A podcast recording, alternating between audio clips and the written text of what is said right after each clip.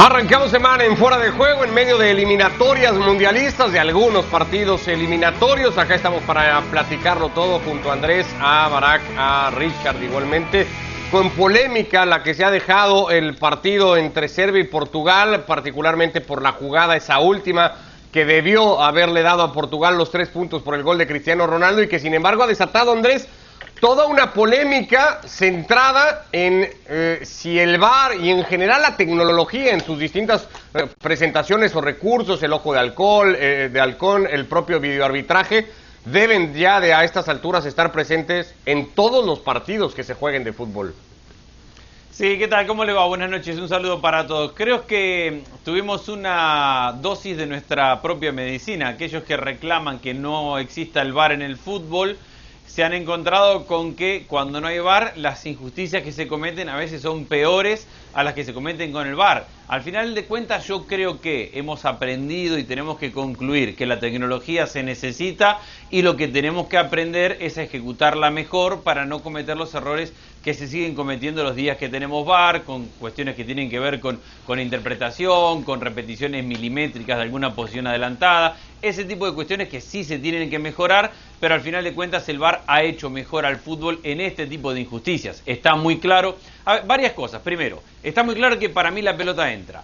También está muy claro que el, por cómo se da la jugada, el árbitro viene de bastante lejos y tiene derecho a no verla bien desde la posición en la cual se encuentra. Entonces, eh, hay un margen de error muchas veces para el árbitro. Y lo que me parece bastante mal, aún teniendo razón, es el gesto de Cristiano Ronaldo de tirar la cinta de capitán y salir caminando sin que terminara el partido yéndose del estadio. Creo que hay una sucesión de cosas que han estado mal y que nos recuerdan que el VAR es necesario, pero que tendremos que ver cómo adaptarlo, cómo mejorarlo, cómo seguir trabajándolo para que no nos moleste tanto en otras situaciones. Todas esas acciones eh, conllevaron después disculpas, las hubo hoy de parte del árbitro del partido. Eh, en su momento también salió Cristiano Ronaldo a decir que eh, lo que más orgullo le hace sentir es portar el gafete capitán de la selección portuguesa y se ha disculpado por ese acto, sí, en medio de, una frustración podría entenderse y hasta justificarse, Barak, pero sí parecía que el portugués perdía los papeles. Yo sé que tú eres un romántico en toda la extensión de la palabra y eres un tipo contrario a implementar en términos generales la tecnología, particularmente el VAR, pero ni siquiera jugadas como las del fin de semana. No fue el único partido ¿eh? en donde se presentaron, tal vez sí el más evidente, hacen que recules y que digas, bueno, que se deje ayudar de alguna manera el fútbol, que dé ese paso que está obligado a dar como el deporte más popular del planeta? No, no, para nada. Eh, saludos eh, Ricardo y Richard y Andrés. No, porque lo sufrimos cada fin de semana y, de manera múltiple además. Me parece a mí que en términos generales, más allá de que todos eh, los temas de la vida, incluido el acceso a la tecnología al fútbol, tiene pros y contras. Eh, siempre vas a tener una lista de cosas que benefician y otras que perjudican. A mí en general me parece ver un partido de fútbol una experiencia menos disfrutable desde, desde que existe Alvar. Que, que pueden ocurrir ocasiones como la del partido contra Portugal, bueno, eh, lo hablamos hace rato eh, y, aquí lo expongo de nuevo. Lo de Portugal, ¿no? En contra de Serbia, se pudo evitar con ojo de halcón. Ni siquiera necesitas el VAR. El, ojo de halcón precede a la introducción del VAR. Hace dos mundiales que ya tenemos ojo de halcón y es además una medida mucho más clara que el VAR para tomar una decisión. Es inmediata y se decide si entra o no entra, porque el VAR a lo que entra y normalmente lo hace de manera torpe es para juzgar acciones de interpretación. Aquí no hay nada que interpretar. Entra el balón, no entra. Y no necesitas el bar. Necesitas una tecnología que ya existe. La posición en el fútbol. adelantada ah, no, no, no, no, no, no, no, no. El no. offside no es interpretable. El, el offside depende. Si, si, es pasivo, sí.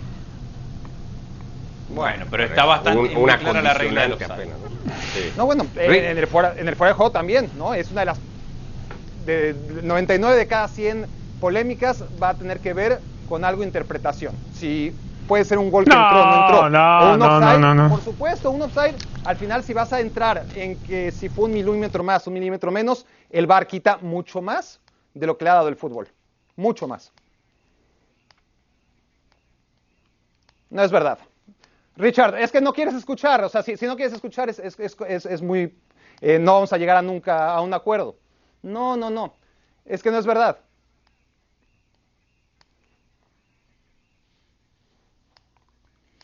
Ahora vamos a ver, con, yo, yo- con yo quiero decir, yo, a ver, con- me parece que hay un punto intermedio en todo esto y que no es blanco-negro.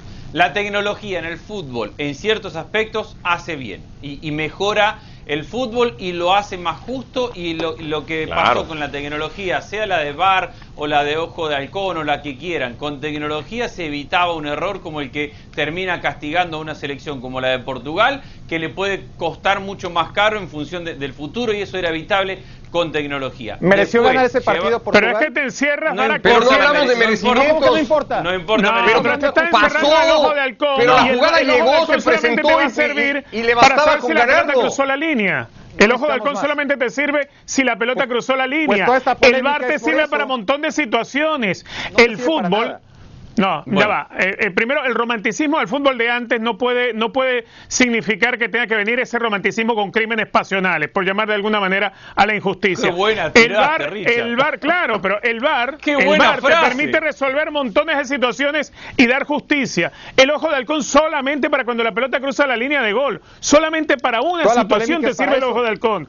Por favor, es el, fútbol se tiene, no, el fut- no solamente lo interpretable o no, cuando cuando alguien va y le mete una plancha a un, a un rival, eso no es interpretable, eso tiene que ser de También roja es. directa. Y si un árbitro no lo ve, pues el VAR se lo tiene que ratificar para ratificar una expulsión. Ese son el tipo de situaciones que el VAR te da y que no te va a dar nunca un ojo de halcón. Por eso te estoy hablando de la necesidad de que tengamos justicia en el fútbol. La justicia, Pero- la justicia, nada más. Eso no va a cambiar pero, nada. pero eso no La significa que el aplicación VAR puede como ser está sea diferente. 100% correcto. ¿eh? Portugal No, no, no, es que el VAR, ojo, el VAR es, pre- es preciso, el que no es preciso es el ser humano. El VAR No, es el silbato o es el banderín del asistente, nada más.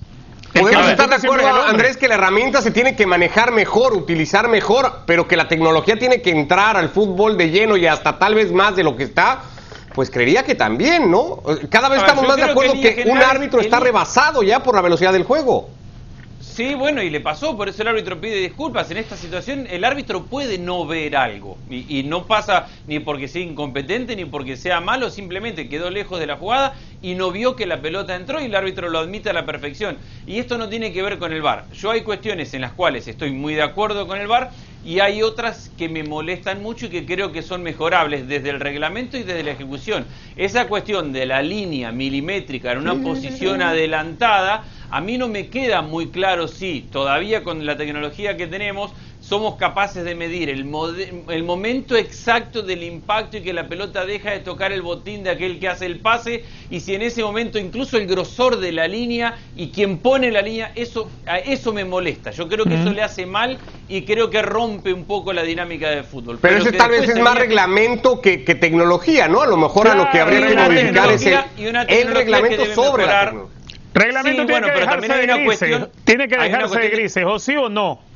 Punto, no, yo grises. tampoco estoy de acuerdo con eso, porque para mí el fútbol es una cuestión de interpretación. Uno, uno no puede sancionar sí o no, blanco o negro, solamente para que el reglamento sea más fácil, porque Sí. al final de cuentas lo que tiene que hacer todo reglamento de cualquier deporte es tratar de respetar y de poner en reglas el espíritu de un deporte. Y si lo único que hacemos es blanco o negro para hacerle trabajo más fácil al árbitro, quitaremos el espíritu del deporte y simplemente nos regimos Pero el para, espíritu para del seguir deporte no en eso, Andrés. El espíritu del deporte No, no, en pero eso. el espíritu del del deporte va en la justicia, no en eso. No, el espíritu del deporte va Estamos que- que matando el la fútbol- justicia también. a que La- el la- la fútbol no se justicia, juega o sea, con las la manos, justicia- entonces entonces entonces la mano sí se requiere una interpretación, porque tampoco me parece justo que si vos estás de espalda a una jugada con la mano pegada al cuerpo, atrás de tu espalda y viene alguien y te cabecea una pelota y te pega en la mano, en la espalda, que no va a ningún No, lado, pero te si está un penal. al cuerpo, no es- Por- si está pegada al cuerpo, no es mano. Bueno, Si está pero eso no es no blanco-negro. Eso no es blanco-negro. Yo por eso No, digo, pero la cuando está pegada al cuerpo, a ver, existir. pero eso es reglamento. Si está pegada al cuerpo, no es mano en ese no, caso. el reglamento no habla de pegada al cuerpo. Claro que Decías sí. algo ya para cerrarlo. Cualquier, cualquier forma que extienda, que extienda, que agrande la figura humana es extender el brazo, es no tenerla pegada al cuerpo. Si la tiene pegada al cuerpo, no estás extendiendo la figura. No, a ver, que, que los abogados del VAR eh, que sobran normalmente ponen como argumento el hecho de la justicia, ¿no? Y, y- y yo digo, bueno, Claro. la justicia en el fútbol, qué- qué bonito sería que hubiera justicia en el fútbol y en el mundo. Para empezar, que no se permitiera que un equipo con un presupuesto 10, 20, 100 o 500 veces más grande No, que el pero rival, eso lleva a la Pero eso no tiene no, que ver eso con es el VAR. justicia. Eso es justicia, por supuesto. No, bueno, entonces tratemos primero de hacer un deporte más justo desde la cancha, donde un equipo no pueda generar ingresos a lo bestia mientras el otro apenas puede ajustar sus cuentas. Ahí Pero muy romántico, pero muy. No, no, No, no, no. No me hables de, de- de- justicia, primero equiparemos. No, no, no no equidad, justicia. ¿no? Y- Si uno tenga más dinero que otro, no es que las justicia. distancias se, se acrecenten cada vez más y así A ver. después ya hablamos de la justicia en el campo, porque es normal. Pero eso no es justicia. Puedo estar de No, acuerdo. no, en no, la no, que no. juega Puedo- puede a generar ver. muchas más ocasiones y por lo tanto muchas más oportunidades en el área y por No. lo tanto muchas más oportunidades para que El romántico. Barack. Eso no es justo. Yo puedo estar Eso de no es justo, acuerdo entonces con no- que el no de fútbol justicia. podría ser Es más parejo y que tenés un punto bastante bueno. Ahora, eso no significa que te- no, eso no tiene nada que ver con el VAR, se pueden hacer las dos la cosas al mismo tiempo.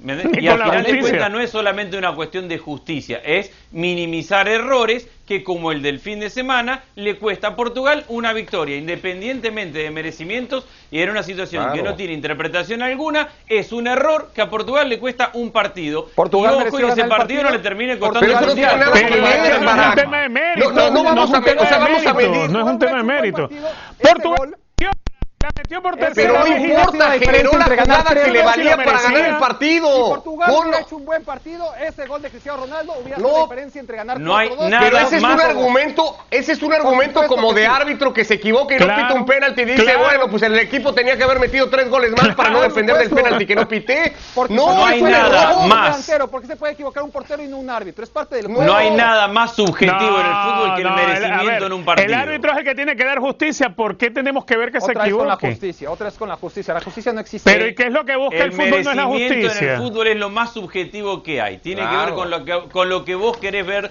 de un equipo y con lo que a vos te parece del partido. No, no pasa por el merecimiento. Lo suficientemente bueno, mucho mejor que No, tu no, rival, no, ese Ya no dependes no. de una jugada. No dependes No, de eh. una jugada. Barak, ¿Eh? Barak. Hay que ser mejor que el rival para no depender de una jugada. No ¿Qué era suficiente. A ver, La dime una cosa, no era suficientemente bueno el ¿Cuál es Manchester City de Guardiola y no dependió de una jugada en fuera de juego oportunidades de gol milimétrico que contra el Tottenham para quedar fuera de Champions? ¿No era suficientemente bueno el equipo? ¿Cómo? Y fue una jugada, ¿eh? La que lo dejó fuera. Muy puntual. ¿Cuál? La de la serie de Champions contra el Tottenham, por ejemplo, para remitirnos a esa. No era suficientemente bueno el Manchester City para pasar de esa serie. Fue una jugada en particular la que lo dejó fuera. No puedes No decir fue- que porque no fue suficientemente Pues no bueno lo esa fue. jugada. Cometió, No, cometió no. demasiados El errores. y dejó 2009 el No, Barcelona no. contra el Chelsea. El de- No, 2009 no, pero de esos podríamos tener un montón de Hubo ejemplos. seis Por eso. penales y no pitaron ninguno. En el Cuando- 2009 Barcelona-Chelsea. Los penales que nunca se pitaron para el Chelsea y hubo una sola jugada que fue la que le terminó dando la victoria al Barcelona, Correcto. el Iniestazo. Y lo merecía Barcelona y no lo merecía Parecen- más a mi Yo les puedo decir una cosa, No, no, parecen favor, hinchas no. de Twitter que cuando uno habla de un arbitraje empiezan a sacar ejemplos de los últimos 15 años para justificar o argumentar un error. Nada, hubo un error y no tiene que ver con merecimiento. El partido Claro, era bueno. gol y lo tenía que ganar Portugal. El Claro. partido no se mide por quien merece, se merece por- se mide por quien hace los goles. Y ¿Quién eso hace? fue un gol que Bueno. por un error no se convalidó. Portugal Listo, no lo gana ¿cómo se soluciona? no es un partido suficiente como para No, ganarlo. porque por- no, no, Portugal no lo gana porque hubo un ¿cómo que error? no lo merecía. En la última jugada del partido. O el delantero, o el portero, Listo. o el Ah, bueno, por o el favor. Pero, Tú le pero tienes Portugal no gana porque eso. Tú le tienes pelusilla a Cristiano. ¿Sabes lo Ya que no es justo? Cristiano. Que te estemos escuchando con esos argumentos. Eso sí que Nada no que ver con justo, Cristiano, son argumentos demasiado inteligentes. Si alguien no está preparado para escucharlos o para reconocerlo, pues eso ya no es mi responsabilidad. Yo nada más los. Ah, comparto. bueno. Gracias. Gracias por venir. Barak. Para que no lo necesiten. Gracias por venir, Barak. Sí, por iluminarnos. Resultados completos de la jornada de la eliminatoria en Europa, que se ha interrumpido hoy, pero que va a continuar mañana y el miércoles, la tercera fecha de una eliminatoria apurada ahí, contra reloj casi la que se está jugando, que deja resultados como los dos de España, por ejemplo, el empate frente a Grecia y luego la victoria frente a Georgia con el primer tiempo, las sensaciones para nada nuevas, eh, pero que vuelve a mostrar el equipo de Luis Enrique, que no es capaz de, a través de la posición de pelota, ser demasiado claro para generar ap- apurada, cuando menos en el marcador, la victoria de Inglaterra sobre Albania, sobre todo si la referencia es la goleada que le había propinado a San Marino. Eh, gana Italia sus dos primeras presentaciones. Lo vamos analizando, Richard, y, arrancaría con España. Y, con e- ese par de resultados que ha acumulado el equipo Luis Enrique, que lo ha llevado al técnico a decir, estoy preocupado de cara al juego contra Kosovo, que es el próximo rival de España. ¿Tiene razón para estarlo, Luis Enrique? Sí, totalmente. A ver, eh, vamos a, a, ir por los jugadores que de pronto no tienen suficiente experiencia. El colocar uh, en esa pareja de centrales a alguien como Diego Llorente y que le tiemblen las piernas jugando contra Georgia. Eh, tener a alguien de experiencia de recorrido como Jordi Alba, que es el lateral izquierdo del Barcelona, y verlo como sufrió durante casi todo el partido en los retos individuales en, en, en, en, el ataque al espacio a las espaldas del lateral derecho de Georgia, que más allá de todo eso, por la jerarquía que tiene Jordi Alba, con un centro le basta para originar la jugada que termina del empate a uno, pero se vio que sufrió durante casi todo el partido. Una España que es un equipo que hoy en día ha perdido verticalidad, ha mantenido siempre el manejo de la pelota, pero que le ha faltado la oportunidad de encontrar espacio. Una generación de relevo que yo no la termino de ver. Eh, definitivamente, yo creo que hay mucho camino para que España pueda enmendarse, que España se pueda reordenar, reorganizar, encontrar, reinventar su fútbol. Pero no pareciera tener los elementos hoy en día Luis Enrique como para poderlo lograr. A mí, claro que me preocuparía lo de Kosovo, porque Kosovo habrá visto y tendrá en la lista lo que puede hacer, lo que pudo haber hecho Georgia y que ellos puedan replicar, o lo que pudo haber hecho Grecia que ellos también puedan replicar en el partido frente a España. Claro que es para preocuparse, porque si los de jerarquía no te están rindiendo, más algunos de los chicos jóvenes que le dan la oportunidad y no te llenan, pues definitivamente se puede meter en muchos más problemas de aquí en adelante España. A, ver, Andrés, le pasó en este último partido eso de volver a tener mucho tiempo la pelota, pero ser bastante inoperante con ella. Y llevábamos rato hablando de que España era un equipo sin nueve, sin delantero, que no tenía pegada, que le costaba encontrar el gol. Lo que pasa es que vino el partido contra Alemania y parecía que la historia iba a cambiar, pero en realidad parece haber sido solo un espejismo aquello. Esto de España es muy recurrente, no es nuevo para nada. Es un, es un equipo en búsqueda de una solución y a veces la encuentra y la mayoría de las veces no la encuentra y es cómo definir en espacio reducido, cómo ganarle al equipo rival cuando no te da espacio para poder manejar la pelota. Y las elecciones empiezan a pagar también la misma consecuencia que pagan los equipos de esta temporada irregular, porque a un calendario que viene sumamente cargado con una gran cantidad de partidos, se le suma que ahora las elecciones tienen que jugar tres partidos en una semana y media para poder cumplir con el calendario de, eliminatorias y que los clubes presionan para que el jugador que tiene una pequeña molestia no juegue o aquel jugador que venía con muchos minutos no juegue los tres partidos. Entonces los técnicos de, selecciones no solamente pueden pensar en su equipo, sino también tienen que pensar en los clubes de cada uno y en el presente de cada jugador y eso genera que España termine jugando con algunos jugadores que, que más de un hincha desprevenido tendrá que, que, googlear, a ver quién es el lateral de, de, España, quién es el extremo izquierdo de España, de dónde parece Gil. Eh, y eso es como consecuencia de esta planeación extra que tienen que hacer los equipos. Sí tiene un problema España que no tiene que ver con si juega con 9 o falso 9 o doble 9 y es cómo romper a un equipo que le defiende con mucha gente que no le da espacio. Ese es un problema que tiene en esta gestión y que tiene que seguir trabajando para encontrar la solución. Suecia con dos victorias parece ser el rival incómodo que podría tener en su grupo España. ¿Lo ves, Barak, pasando algún mal rato en, toda la eliminatoria? Y si no es España, ¿ves a otra selección que pudiera, de las grandes o de las favoritas, que pudiera tener algún contratiempo, algún sobresalto en el proceso eliminatorio? Bueno, habría que definir si, por ejemplo, la selección de los Países Bajos la seguimos considerando como equipo grande, ¿no? Eh, seguramente después de todo lo que ha fracasado ya hasta es normal que otra vez si va a clasificar a, al Mundial de Qatar sea sufriendo y sobre todo con el entrenador que tiene. Ahí apuntaría yo al equipo que otra vez más va a sufrir. Eh, con España, debo decir que, que, aunque se sienta muy raro este, esta experiencia, estoy muy de acuerdo con Andrés y con, y con Richard, ¿no?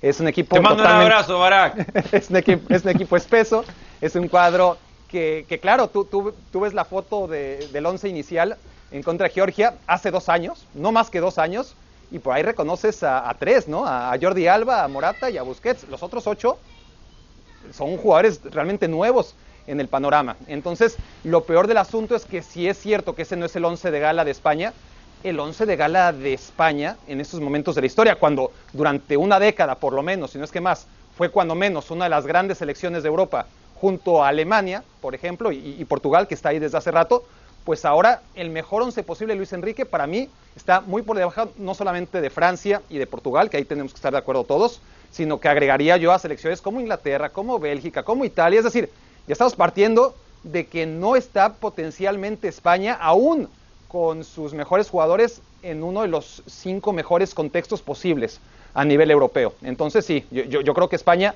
va a seguir sufriendo. Eh, Suecia es un equipo sumamente pragmático. Eh, me preguntabas por Suecia, Suecia eh, sabe, pregúntale a Italia, ¿no? lo, que es enfrentarte a, Suecia previo a una Copa del Mundo. independientemente de que ahora tenga a Ibrahimovic y pueda ser también un punto extra para un equipo que se metió a cuartos de final, no lo olvidemos, ¿no? de la última Copa del Mundo. Pero esto que, que, dice Barak de España, Andrés, le pasa también a muchas selecciones. Él citaba, Italia está un poco en las mismas, Alemania también. No, yo, veo mucho mejor a Italia. y No, Alemania estoy de acuerdo, con Alemania estoy de acuerdo. Pero Italia y Alemania, ahora está Pero Alemania viene a dejar una fecha con buenas sensaciones. A ver, no lo tuvo a Kroos y en la mitad de la cancha entre Gundogan, Kimmich, han resuelto y Goretzka en una gran aparición, han jugado a un gran nivel y cuando Sané, Nabri están enchufados terminaron jugando buenos partidos. Italia creo que ha tenido a su favor, no sé si es que hizo el cambio antes o que a Mancini se le han alineado los planetas, pero la realidad es que esta, esta nueva generación de Italia, sostenida por algunos veteranos, Bonucci, Chiellini, Acerbi cuando está, pero ha potenciado a Locatelli, ha potenciado a mucho jugador joven que cuando llega a la selección ya tiene un, esquema, ya tiene una idea, ya sabe cómo jugar y tiene en su juventud, en líneas generales, una profundidad que España no termina de encontrar. España es un cúmulo de un montón de jugadores que no terminan de, desarrollarse ellos. A ver, hoy Locatelli suena en muchos equipos porque viene de romperla la temporada en el, el Sassuolo. Enfrente tenés en España un montón de jugadores que andan, son titulares, no pelean, Ferran la rompe, no la rompe, desaparece. Y así hay un grupo grande de jugadores que no terminan de dar ese salto de calidad como para poder sentirse cómodos. En eso yo la veo más pragmático a Italia y más cómodo en su esquema. A Alemania con los problemas que tiene la vi muy bien. Portugal con los problemas que tiene, tiene mucho talento. Francia le puede salir un resultado mejor o no, pero estamos de acuerdo que tiene mucha profundidad y mucho talento. Entonces, en eso le mando otro abrazo. Estoy de acuerdo con Barak. Creo que en este momento es el equipo ah, más incómodo consigo mismo, España. Se van a ir a tomar un cafecito después de esto, Barak y Andrés. y lo voy a invitar yo. Bien, yo lo invito. Ese es el único requisito que pido. Richard. Yo estoy, yo estoy de acuerdo, definitivamente. España. Ah, se van a llevar a Richard también al café. No, claro, bueno, algo tengo que sacar, ¿no? Alguien tiene que invitar, bueno, que inviten. Mire que yo, en todos los años que tengo conociendo a Barack, nunca le he visto el color de la billetera, ¿eh? Le pega en el codo y abre los dedos de la mano, nada más. Me enseñaría, pero no la traigo. eh, bueno, eh, ya es algo de costumbre. Yo sí, yo sí pienso que la selección española eh, está atravesando un momento muy difícil, sobre todo para encontrar esa generación de relevo. A ver, eh, eh, pueden venir con chicos que hayan ganado torneos sub-17, sub-19, sub-20 de Europa, pero pareciera ser que estos chicos no tienen el entendimiento de lo que se jugaba en la selección mayor.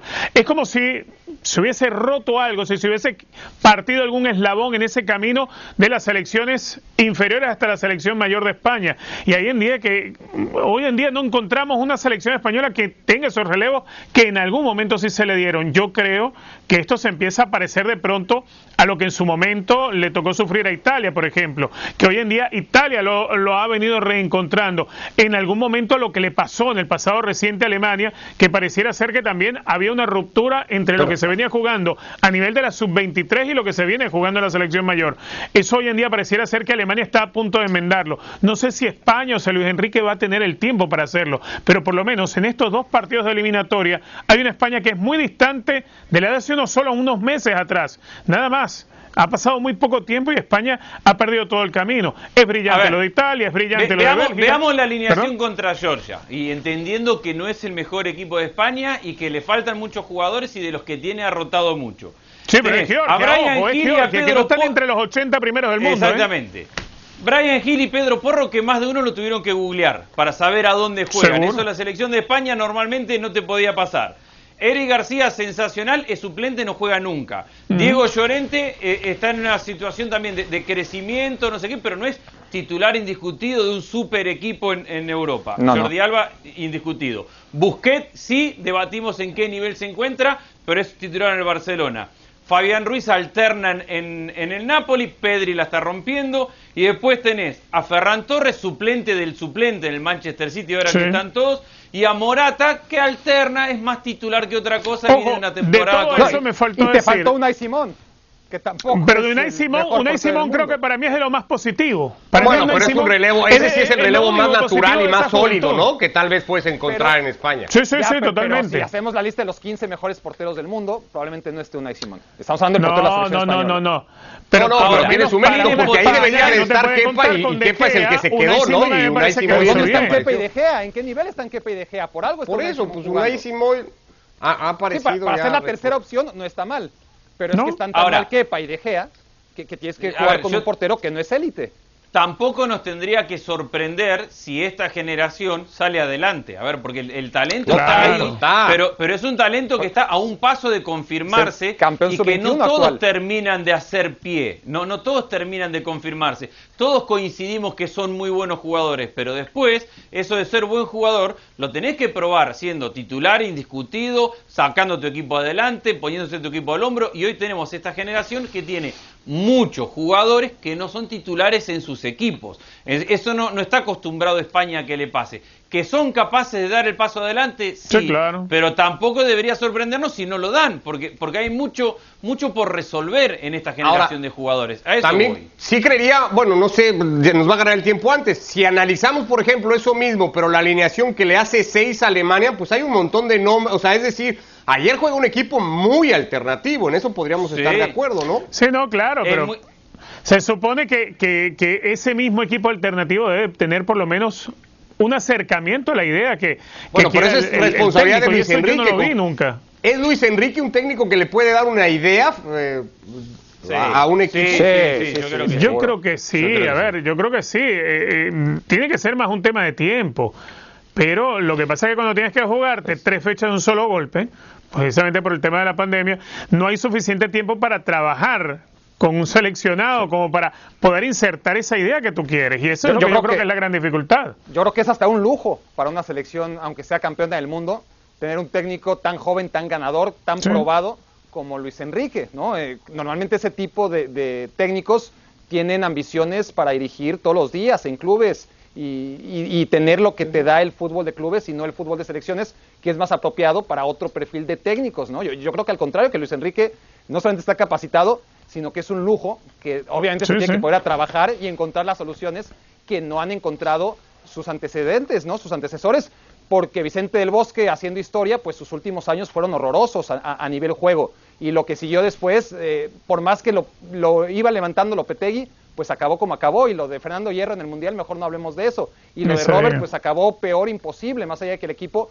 parecía que, que estaba jugando bien. Y lo de Luis Enrique ha jugado muy bien en ciertos partidos, pero sigue teniendo este problema que, del que hablabas, Push, que es el tremendo atasco con el que se encuentra, que, que ya también lo, lo explicó muy bien eh, Andrés, ¿no? Es un equipo que pasan los años y sigue teniendo la mayoría de sus partidos iguales, ¿no? Sin soluciones, muy lentos, con mucha pelota, pero sin capaz de dar ese pase, ¿no? Constantemente, ese cambio de velocidad, esa acumulación de jugadas en la portería rival. Son partidos donde no pasa nada los de España.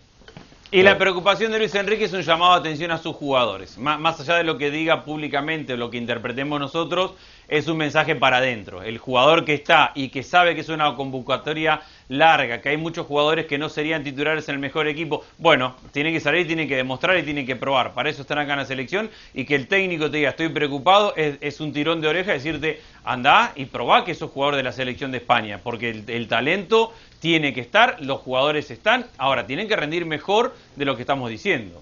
Se nos acaba el programa nada más para hablar un poquito de las dos últimas plazas que se han repartido para el fútbol olímpico eh, este verano en Tokio. Han llegado de CONCACAF y han vuelto a ser por tercera edición de juegos consecutivos, Richard, para México y para Honduras, que ha dado tal vez en ese sentido la sorpresa eliminando a Estados Unidos. Sí, yo creo que ya lo de Honduras no, no, hay que, no hay que verlo tanto como sorpresa porque es una realidad que se viene repitiendo.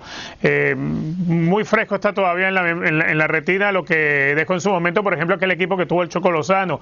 Eh, lo que hoy sufre Estados Unidos, y creo que tampoco es motivo de alarma, más allá de que no haya logrado clasificarse, es que la mayoría de los grandes jugadores de talento que están en edad de la sub-23, es, es decir, en, el- en la edad de estar en una selección olímpica, forman parte hoy de la selección mayor de Estados Unidos.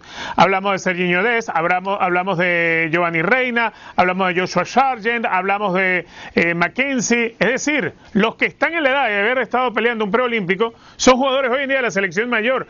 Esta es una selección preolímpica categoría B, la que ha terminado eliminada en Estados Unidos. Bueno, sí, pero son muchos torneos sin competir. Eso duele. Es verdad. Sí, un duro golpe. Honduras ya fue semifinalista eh, hace cuatro años en los últimos Olímpicos. México ganó el oro en Londres y ahí estarán otra vez presente ahora en Tokio. Nos vamos, Andrés Barak, Richard, gracias, que les vaya muy bien. Chao.